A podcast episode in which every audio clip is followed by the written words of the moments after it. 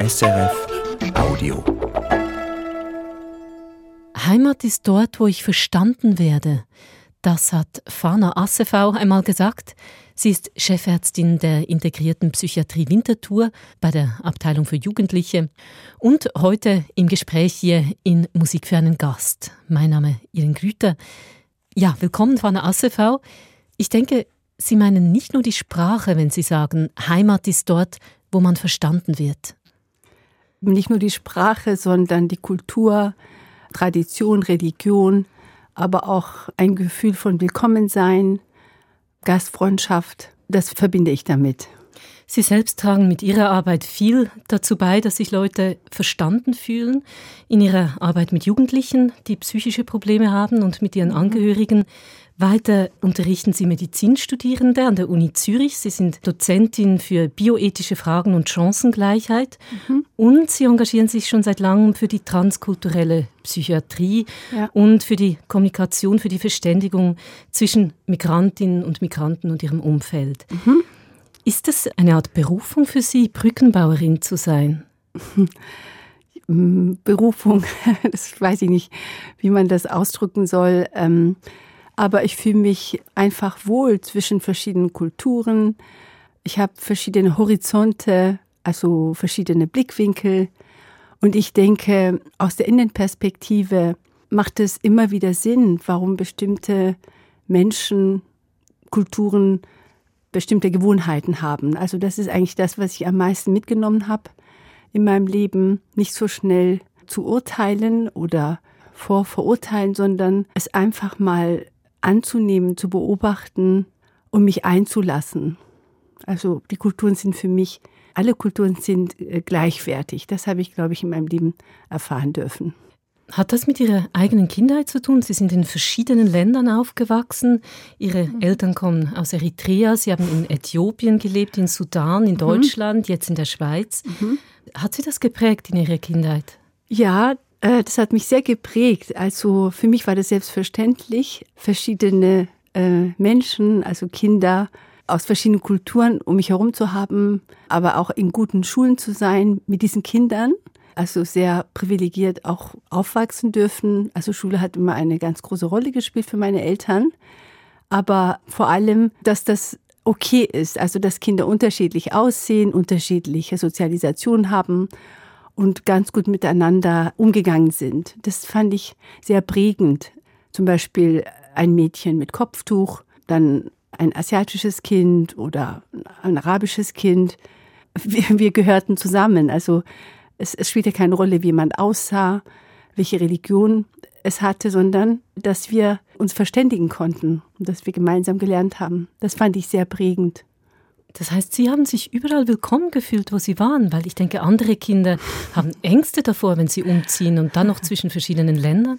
Also ich weiß nicht, ob ich mich immer willkommen gefühlt habe von Anfang an, aber was ich weiß ist, dass wenn man sich kennenlernt, dann fehlt so ja die Verunsicherung. Dann hat man den Eindruck, man hat eben Themen, die einen ähm, gemeinsam wachsen lassen. Also dann entsteht Vertrauen, Bindung was ich erfahren habe. Also zum Beispiel im Spiel, dass man gemeinsam spielt, dass man eine Idee hat, wie man den Tag gestalten möchte, wie man gemeinsam lernt. Das hatte was sehr Integratives und was Erfüllendes. Es ging um Zusammensein und zusammen Freude haben. Das ist das, was ich erfahren habe. Die erste Musik, die Sie ausgesucht haben für diese Sendung, die kommt von einem äthiopischen Musiker, ein sehr bekannter. Es ist der Erfinder oder Mitbegründer des Ethio Jazz, Mulatu Astatke.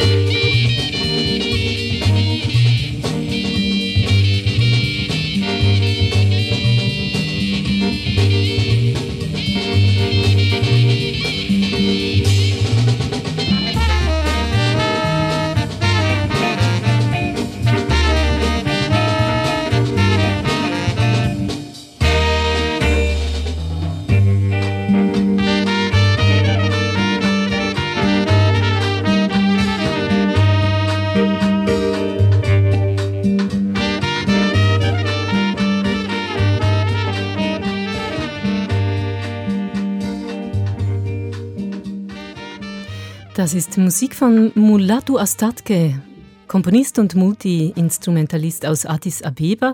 Er ist mittlerweile im hohen Alter, tut immer noch. Fana Asefau, ruft das bei Ihnen Erinnerungen hervor an Ihre Kindheit in Äthiopien? Ja, ganz viele Erinnerungen. Ja, ganz viel äh, so Kreatives, ähm, an das ich mich erinnere.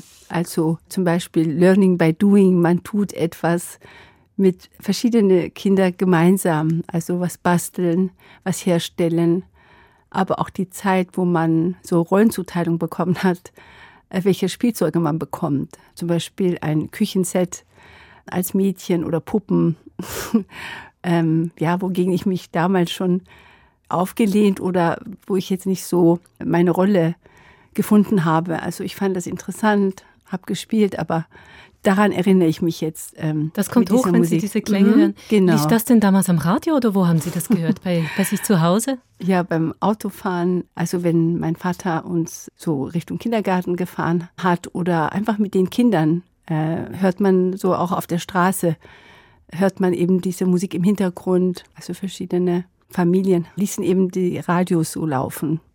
So ich, daran erinnere ich mich. Mhm. Ich höre heraus, dass bei Ihnen die Erinnerung an die Kindheit mit einem Gefühl von Gemeinschaft verbunden ist. Genau, Gemeinschaft, ganz viel Kreativität, Neugier, aber auch eben was Mädchen spielen, äh, wo Jungen äh, sich aufhalten, so daran. Und Sie haben sich nicht unbedingt für die Mädchenspielsachen interessiert? Nein, nicht immer. Also das hat ja das wiedergegeben, wo Frauen, gerade Äthiopien, Eritrea, mehrheitlich so als Rolle zugeschrieben bekommen. Also so ähm, Haushalt, Familie, also Kaffeezeremonie, daran erinnere ich mich sehr gut, wenn Sie die Musik spielen lassen. Das ist eine sehr schöne Kaffeezeremonie mit Weihrauch. Es hat so was sehr Beruhigendes. Mit Weihrauch, also das macht man zusätzlich. Genau, Weihrauch. Mhm. Immer beim Kaffeezeremonie. Das macht die Frau dann, sie kocht Kaffee, tut eben die Bohnenkaffee dann auch selber so zermürben und so. Es ist so eine ganz schöne Tradition. Es gibt so Kaffeegeruch. Aber ich fand es dann damals einerseits sehr schön und andererseits dachte ich immer, hm, die Frauen sind häufig eben mit Kaffeekochen beschäftigt. Mhm. Also das hat mich damals schon sehr bewegt, wo ich dachte, es ist schön, wenn eine Frau auch was anderes macht, außer Kaffeekochen. Hatten Sie als Kind schon den Wunsch, Ärztin zu werden? Ja, ich glaube, ich hatte das sehr früh. So ärztlicher Beruf hat mich sehr interessiert. Ich denke auch vor dem Hintergrund, dass ich eben verschiedene Kulturen kannte, unterschiedliche, mal gab es Frieden, sehr lange, aber auch mal eine Zeit, wo es keinen Frieden gab. Und dann habe ich gedacht, es ist eigentlich ein schöner Beruf, wo Menschlichkeit eine Rolle spielt und wo man immer helfen kann. Und das hat mich, glaube ich, sehr fasziniert, dass man nicht immer die Sprache braucht, auf jeden Fall das Engagement Menschen zu helfen. Das fand ich eben ein sehr interessanter Beruf. Und wurde das von Ihrer Umgebung akzeptiert, obwohl Sie eben da noch sehr traditionelle Rollenzuteilungen erlebt haben? Aha, also die gesellschaftliche Rollenzuteilung war die aber nicht von meinen Eltern. Also meine mhm. Eltern, insbesondere meine Mutter, hat eher uns dahingehend gefordert, dass eine Frau Bildung braucht. Das war mir früh äh, mitgegeben worden. Also da gab es keine Grenzen. Man konnte eben alles werden und auch, also das, was einem entspricht, da gab es keinen keinen Unterschied für meine Eltern. Und Sie sind gerne mhm. in die Schule gegangen, so wie ich vorhin verstanden habe. Ja, ich bin sehr gerne in die Schule gegangen. Ich war neugierig und vor allem die verschiedenen Welten. Jede Schule war anders geprägt. Also zum Beispiel Sudan hat ein anderes Schulsystem als Äthiopien. Also in Sudan mussten die Mädchen auch in jungen Jahren Kopftuch tragen und muslimische Gebete zitieren lernen und in Eritrea Sudan war es eben anders und dann wiederum in Deutschland ganz anders. Also das fand ich dann wiederum sehr spannend, wie Schulen so organisiert sind. Und Sie haben das dann natürlich mitgemacht, auch Kopftuch getragen, obwohl Sie nicht muslimisch sind, auch Gebete gesprochen, wie man das als Kind eben macht. Genau, als Kind übernimmt man einfach das, äh, was vorgegeben wird in einem Schulsystem. Also man hält sich an die Regeln. Ich habe das immer mit Neugier und Interesse wahrgenommen und zu Hause durfte ich so leben und sein, äh, wie es eben, also Freiheit und so wie es meine Eltern einfach äh, wahrgenommen haben. Also da musste ich das ja nicht umsetzen. Aber in der Schule passte man sich halt so an und das war in Ordnung für mich.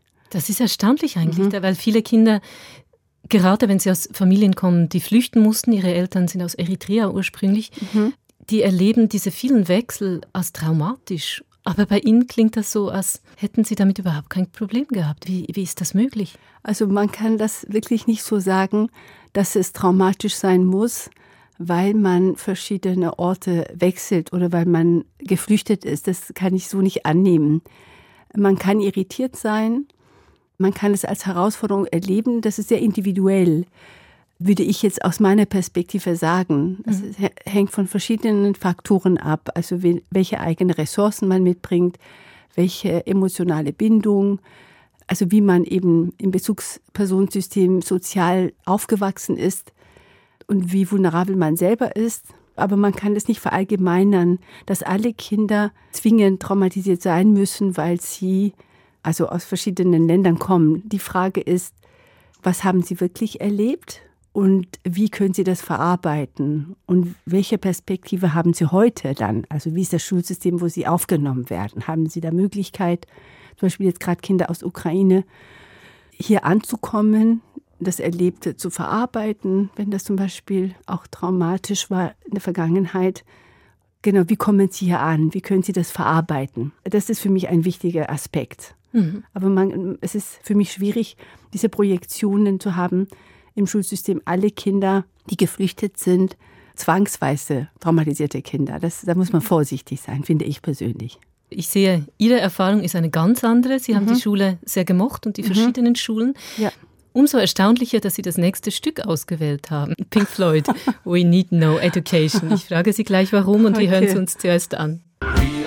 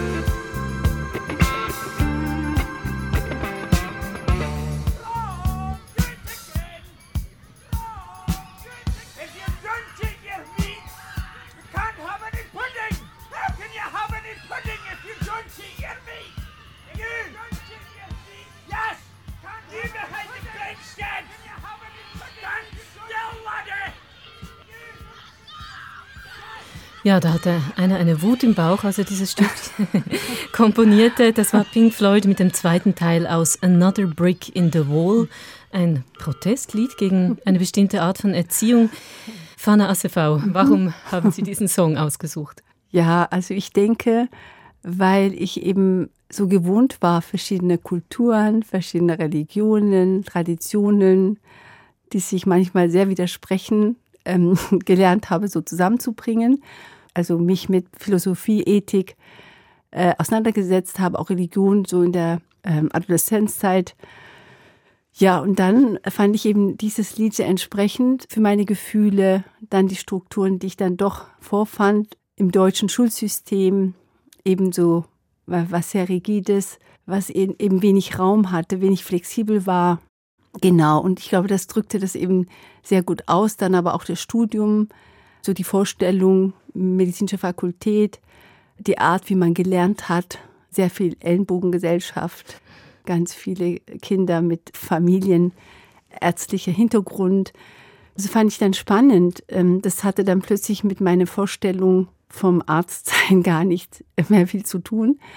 Und dann habe ich tatsächlich nach zwei Semester eben staatliche Universität, habe ich gemerkt, nee, da werde ich wahrscheinlich verkrümmern, so im Verlauf. Und dann bin ich eben in einer anderen Uni gewechselt, wo ich halt das leben konnte, was mir wichtig war. Wo, also äh, sich mehr mit den Menschen zu beschäftigen. Genau, also die Realität vom Arztsein. Also zum Beispiel in Wittenherdecke, wo man so äh, Bedside-Teaching hatte, direkt am Patienten, wo man das Leiden sich dem angenähert hat, wo man auch in der Pflege war und eben den Krankenhausalltag hautnah erleben durfte. Und die Kolleginnen, die dann mit mir in dieser Uni waren, die entsprachen mir dann auch mehr, weil die hatten ähnliche Wünsche und Erwartungen von dem Beruf Arzt, Ärztin.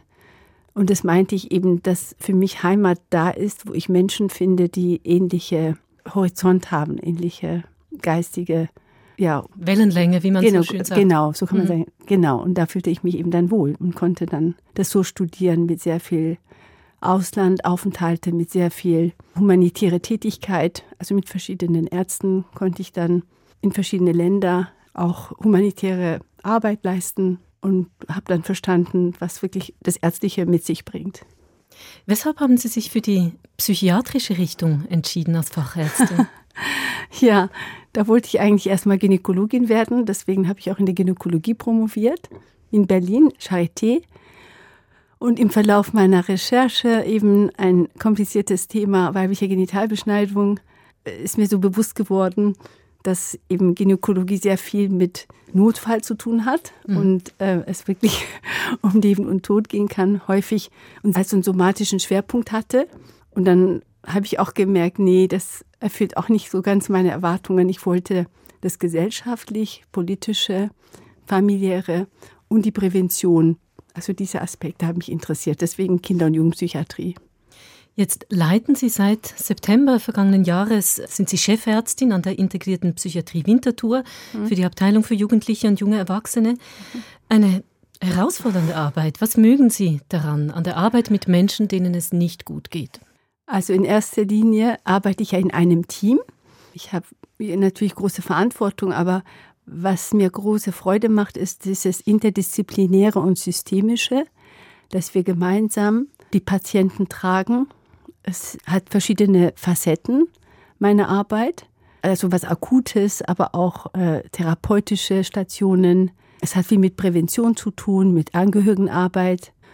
Und für mich ist es sehr spannend, weil man etwas tut, das die Perspektive eines jungen Menschen sich im Positiven verändert, dass man Belastungsfaktoren eruieren kann gemeinsam und dass man einen Weg findet, dass die Person in ihrem jungen Alter sich aufrichten kann und ihre Ressourcen nutzen kann. Also oft ist die Lösung auch leicht gegeben, wenn man die Problembereiche also im Team genau analysieren kann und Perspektive bietet sei es medikamentös, sei es therapeutisch, aber auch sozialpsychiatrisch. Schule ist häufig Thema, Belastungen in der Schule, familiäre äh, Schwierigkeiten.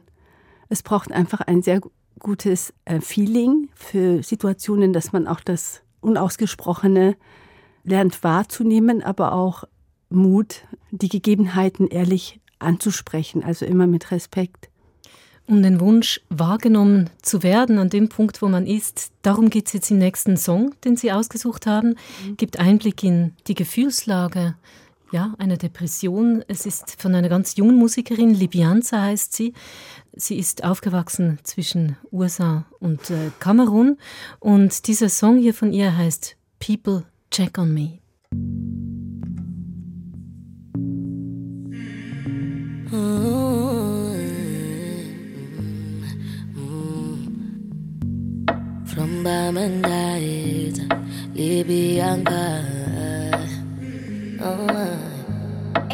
I've been drinking more alcohol for the past five days. Did you check on me? Now, did you look for me?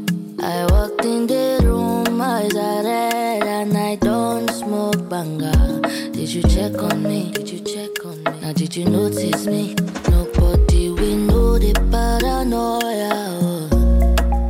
Put a smile on my face. A facade you can never face. And if you don't know me well, well oh, you won't see how buried I am inside my grave. Inside my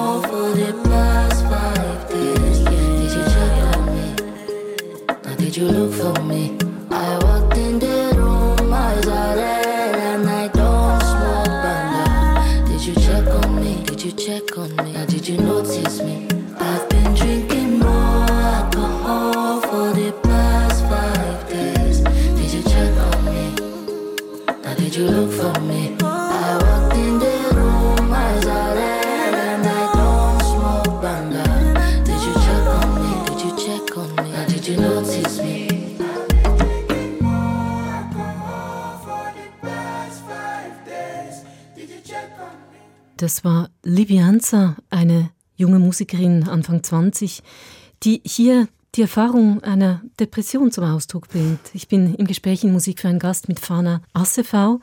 Ja, warum haben Sie diesen Song ausgesucht für diese Sendung? Einerseits beschreibt es die Situation der jungen Leute mit ähnlicher Symptomatik und andererseits auch die Ressourcen, die sie haben. In der Biografie von dieser Sängerin wird ja erläutert, dass sie eben aus den USA gehen musste mit der Familie, also ausgeschafft äh, wurde, sage ich mal. Ihre Eltern stammen aus Kamerun, sie ist aber geboren in den USA. Genau. Die Eltern waren aber illegal da und dann musste das Kind mit. Genau, und, und das ist eben genau der Punkt, den wir in, in unserer Arbeit, also psychiatrische oder psychotherapeutische Setting auch immer wieder erleben. Und diese Kinder haben aber auch ihre Ressourcen. Und die Kinderrechtskonvention gilt ja für alle Kinder dieser Welt. Aber man sieht, dass das immer wieder nicht eingehalten wird. Und das bewegt mich natürlich auch sehr, weil diese Kinder und Jugendliche enorm belastet sind durch diese Situation.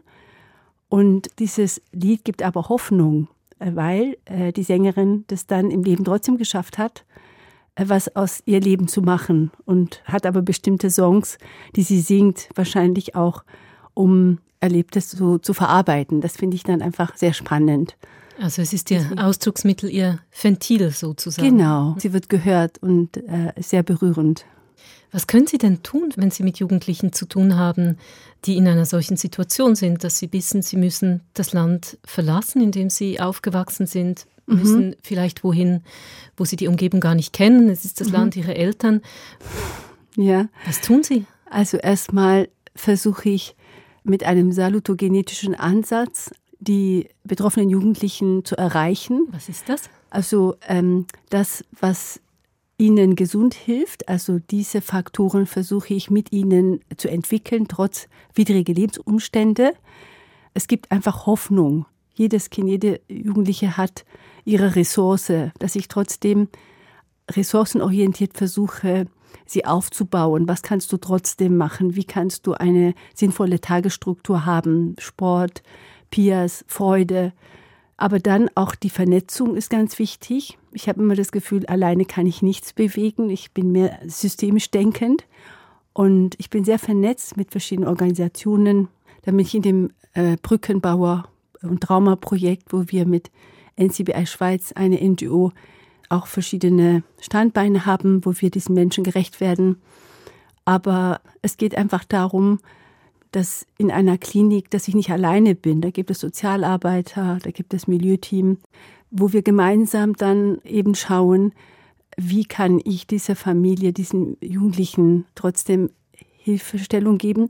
Aber es gibt auch Grenzen. Und das ist ganz wichtig, auch in meiner Arbeit, dass mir Grenzen bewusst sind. Ich versuche immer das Mögliche, aber ich erkenne auch ganz schnell, was nicht möglich ist. Und das respektiere ich sehr. Also das ist eine ganz wichtige Balance für mich. Was kann ich? Und ich bin auch ehrlich mit den Menschen, dass ich nicht so viele Hoffnungen, falsche Hoffnungen mache, sondern ich bin immer ähm, sehr bodenständig in meiner sehr engagierten Art. Das muss schwierig sein, manchmal auszuhalten, wenn man das einem gegenüber sagen muss. Ja, das ist nicht immer einfach. Es braucht eine gewisse Reflexion aber auch, dass ich weiß, ich kann eben nicht alles. Ich bin nicht für alles verantwortlich. Es gibt strukturelle und personelle Hürden, aber in dem wenigen, was möglich ist, bin ich sehr authentisch und ich glaube auch sehr menschlich. Das ist zumindest das, was äh, man mir immer wieder zurückgibt, dass das geholfen hat, ein Gefühl als Mensch wahrgenommen zu werden und nicht als illegaler oder als negative, sondern Mensch. Für mich sind eben alle Menschen in ihren äh, Bedürfnissen und Sorgen eben gleichwertig. Sie arbeiten viel für die transkulturelle Psychiatrie, aber Sie haben auch mit Jugendlichen aus allen Teilen der Gesellschaft zu tun. Mhm. Jetzt gab es ja in den letzten Jahren, davon war immer wieder zu lesen, einen starken Anstieg von psychischen Problemen bei jungen Menschen. Spiegelt sich das auch in der Klinik, wo Sie arbeiten? Ja, natürlich, es gibt äh, einen Anstieg vor dem Hintergrund der schwierigen Lebenssituation mit dem Krieg, verschiedenen Teilen dieser Welt. Aber auch Pandemie war ja in der Vergangenheit.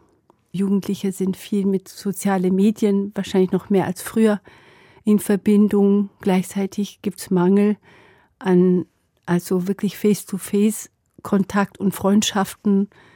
Familiäre Situationen können belasteter sein, und diese ganze schreckliche Nachrichten auch äh, über die Medien, das muss ein Jugendlicher, ein Jugendlicher auch verarbeiten.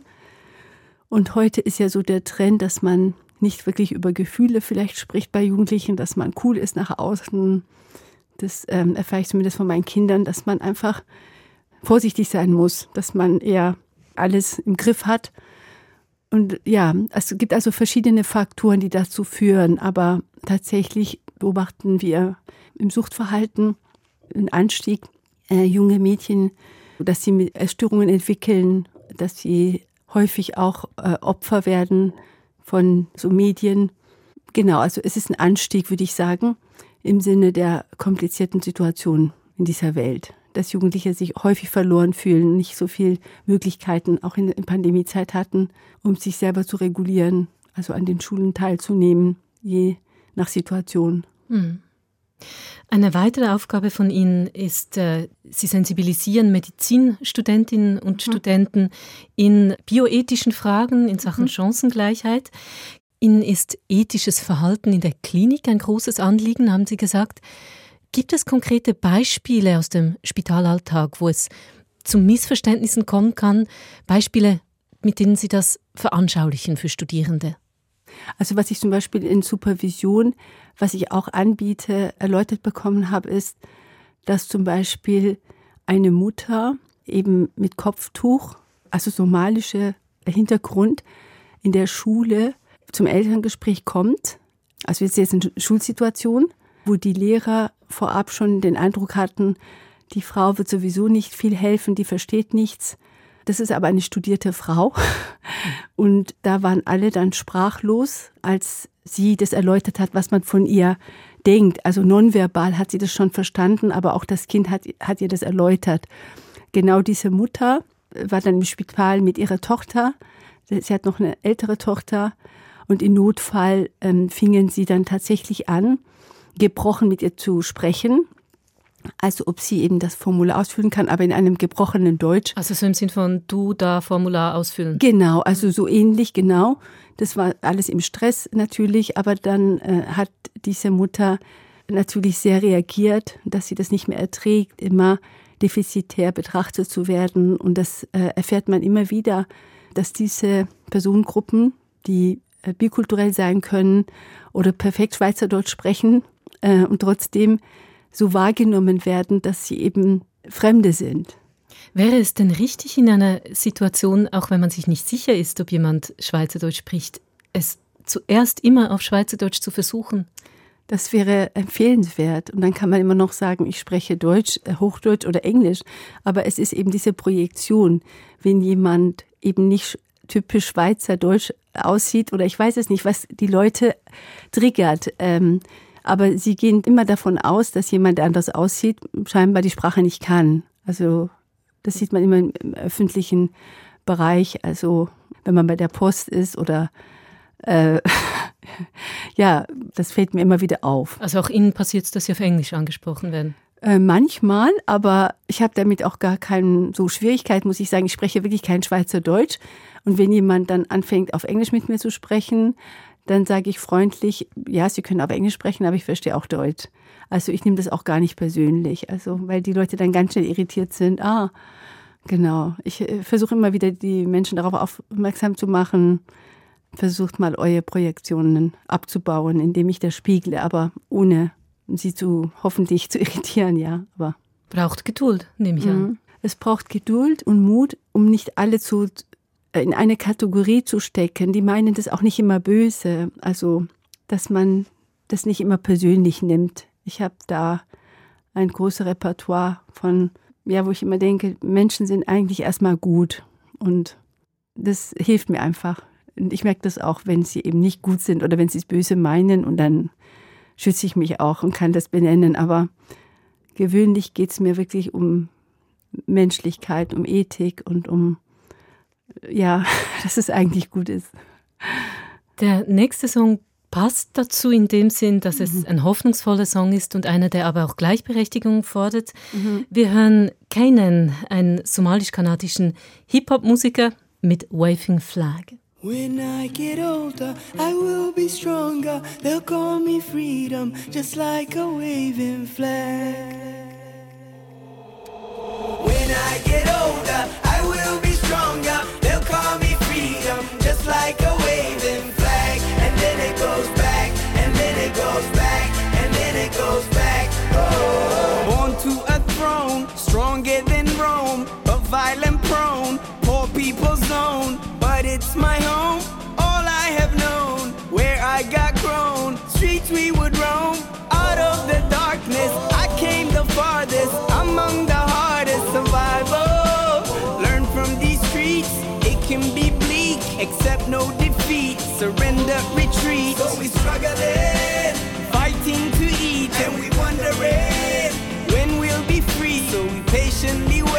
for that fateful day. It's not far away, but for now we say, when I get older, I will be stronger. They'll call me freedom, just like a waving flag, and then it goes back, and then it goes back, and then it goes back. Oh, so many wars, settling scores, bringing us what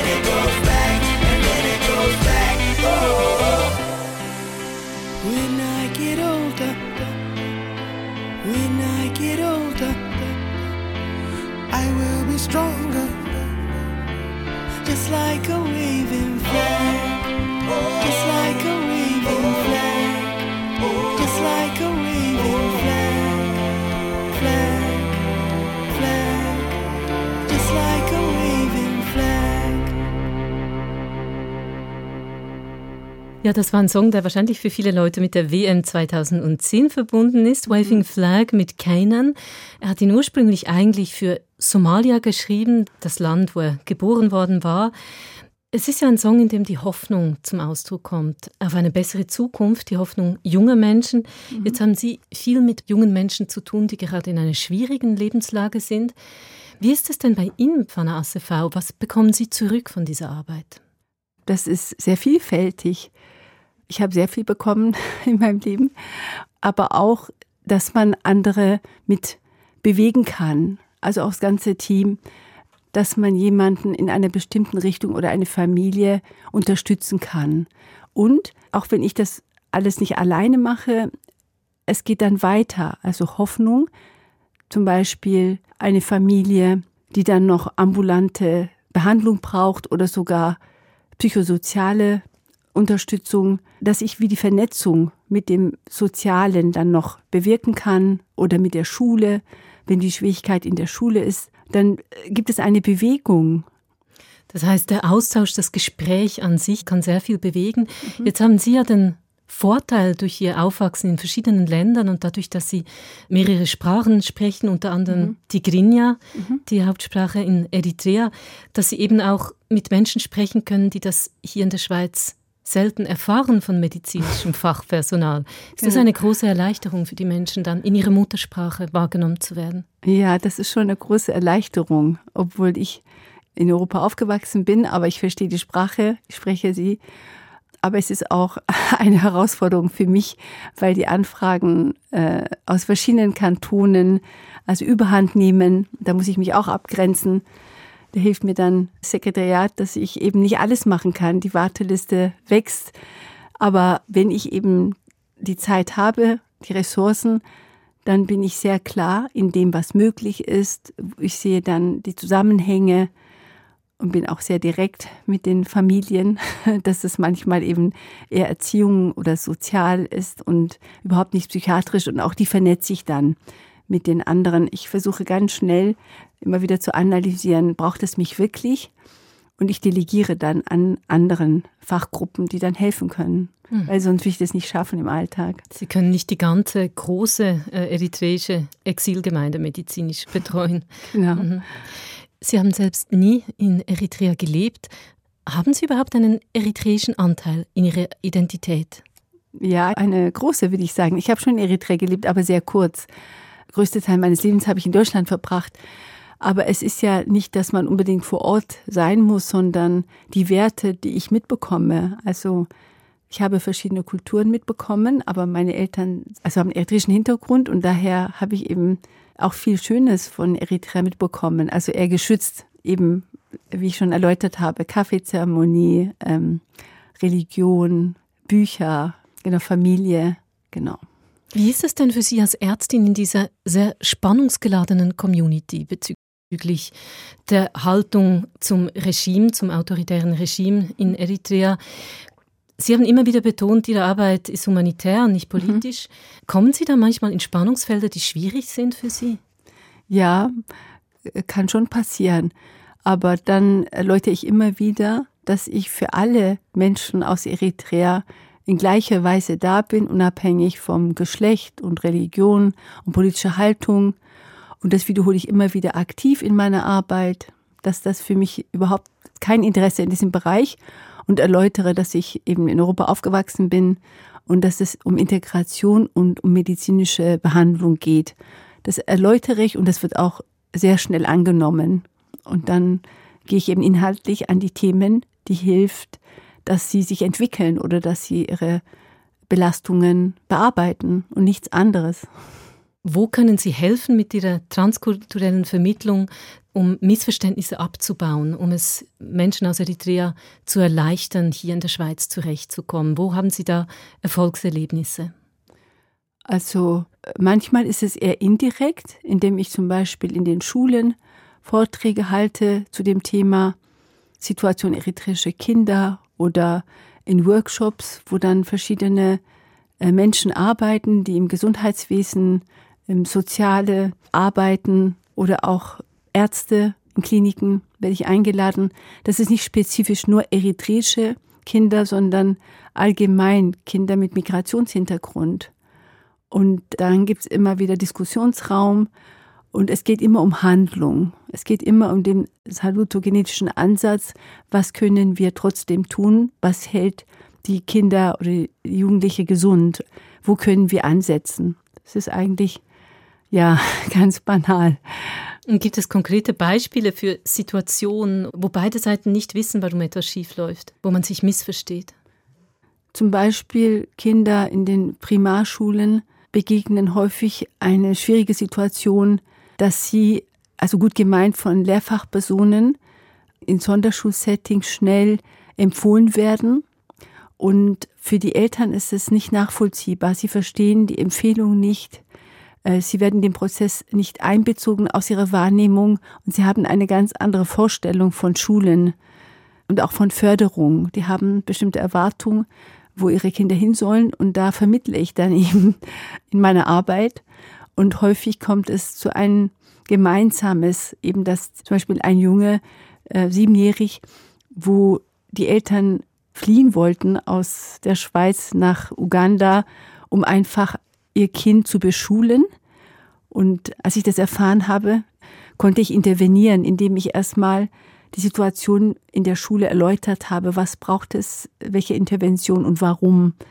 Warum wollten die Eltern aus der Schweiz nach Uganda? Das Weil sie sich bedroht fühlen. Viele Eltern fühlen sich immer wieder bedroht mit den Maßnahmen, die getroffen werden, die gut gemeint sind. Aber was sie nicht verstehen, wo sie Ängste entwickeln. Mein Kind wird isoliert. Es muss in einer Sonderschule. Sonderschule gibt's in ihrer Vorstellung überhaupt nicht. Die können damit sich nicht immer einverstanden erklären. Und da braucht es eben Erklärungen. Und das mache ich in Workshops, das mache ich aber auch direkt in den Schulen, wo ich erläutere, was braucht es, dass die Eltern verstehen, die, die guten Maßnahmen, wie können wir die Eltern dort ins Boot holen. Eindrückliches Beispiel, was es da an Missverständnispotenzial gibt. Genau, und die Eltern erläutern das nicht, weil sie denken, es gibt kein Vertrauen. Also ich kann das der Lehrerin nicht sagen, sie würde mich nicht verstehen, aber auch die Lehrer verstehen, wenn man entsprechend auf sie zugeht. Häufig kommt es zu Missverständnis, zu Frontenbildung, zu Maßnahmen, die gravierend sein können und die Eltern sind nicht einverstanden. Und da versuche ich zu vermitteln. Kinderärzte fragen mich um Rat oder schulpsychologische Dienst, genau, oder Kliniken, wo ich versuche zu vermitteln. Sie leisten da sehr viel in interkulturelle Vermittlungsarbeit. Sie haben dafür auch eigens eine Ausbildung gemacht. Mhm. Sie sagten vorhin aber auch, ich kann nicht für alle da sein. Ja. Jetzt, Fana Asafau, wie machen Sie das bei all Ihren anspruchsvollen Aufgaben als Chefärztin der integrierten Psychiatrie Winterthur für die Jugendabteilung, mhm. eben Ihr Engagement für Menschen, die migriert sind. Was machen Sie, um mit all dieser Verantwortung umgehen zu können? Wie entspannen Sie sich? Mhm. Ja, ich versuche immer wieder die Balance zu finden mit äh, Pilates zum Beispiel. Mache ich täglich Pilates, wenn möglich. Ich meditiere und ich lese Bücher, die mich sehr motivieren. Aber ich habe auch eben eine Familie, die mir sehr viel Kraft gibt und meine Kinder, wo es mir sehr hilft. Mit ihnen im Alltag bin ich einfach nur die Mama und die fordern mich und die Präsenz eben mit den Kindern, da ist man einfach da als Mutter und das ist so das Schöne. Mit den Kindern habe ich das Gefühl, ist die Welt wieder immer total in Ordnung und da geht es nur um Alltag und um genau das, ihre Bedürfnisse, dass ich die gerecht werde und ich bekomme einfach sehr viel von meinen Kindern und die spüren als erstes, wenn ich gerade nicht die Mitte habe, dann merken sie das ganz schnell. Sagen Sie das dann auch? Nee, ich, also meine Kinder, ja, die sagen das, das sind meine größte Kritiker. Die sagen, Mama, heute bist du aber ein bisschen komisch. Also die sagen mir das immer ganz direkt und deswegen merke ich dann auch, jetzt muss ich wieder die Mitte finden. Sie haben für den Schluss dieser Sendung eine meditative Musik gewünscht. Ist denn Musik etwas, womit Sie sich entspannen? Ja, das mache ich häufiger schon beim Autofahren von der Arbeit nach Hause. Da habe ich dann so eine gewisse 20, 30 Minuten, wo ich dann eigentlich versuche, nicht zu arbeiten, nicht zu telefonieren, sondern das so zu genießen. Und es gibt so etwas sehr Dankbares in mir. Also ich bin eigentlich jemand, der sehr dankbar ist und auch so ein Stück Demut hat für das, was im Moment mich so erfüllt. Es ist alles in Ordnung und äh, ja, ich bin einfach dankbar für das, muss ich sagen. Das, das hilft mir auch, dieses Gefühl innerlich, dass ich immer wieder das Gute suche und mir etwas Gutes tue und auch das Gleiche eben für mein Gegenüber immer wieder. Es muss auch mein Gegenüber gut gehen, egal wo ich gerade bin. Und das versuche ich täglich zu leben. Fanny ACV, ganz herzlichen Dank, dass Sie zu Gast waren. Sehr gerne. Wir hören zum Schluss als letzte Musik The Sound of Silence in einer instrumentalen Version mit Pat Metheny an der Gitarre.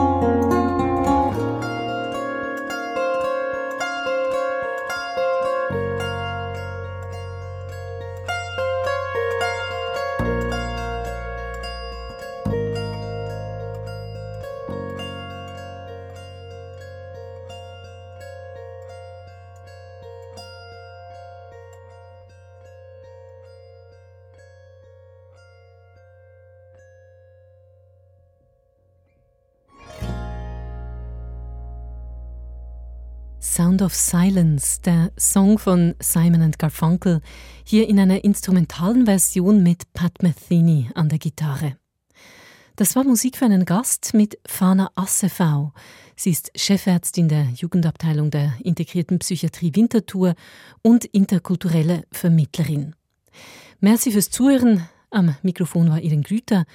Und zum Nachhören finden Sie diese und weitere Ausgaben dieser Sendung auch online unter SRF Musik für einen Gast. SRF Audio.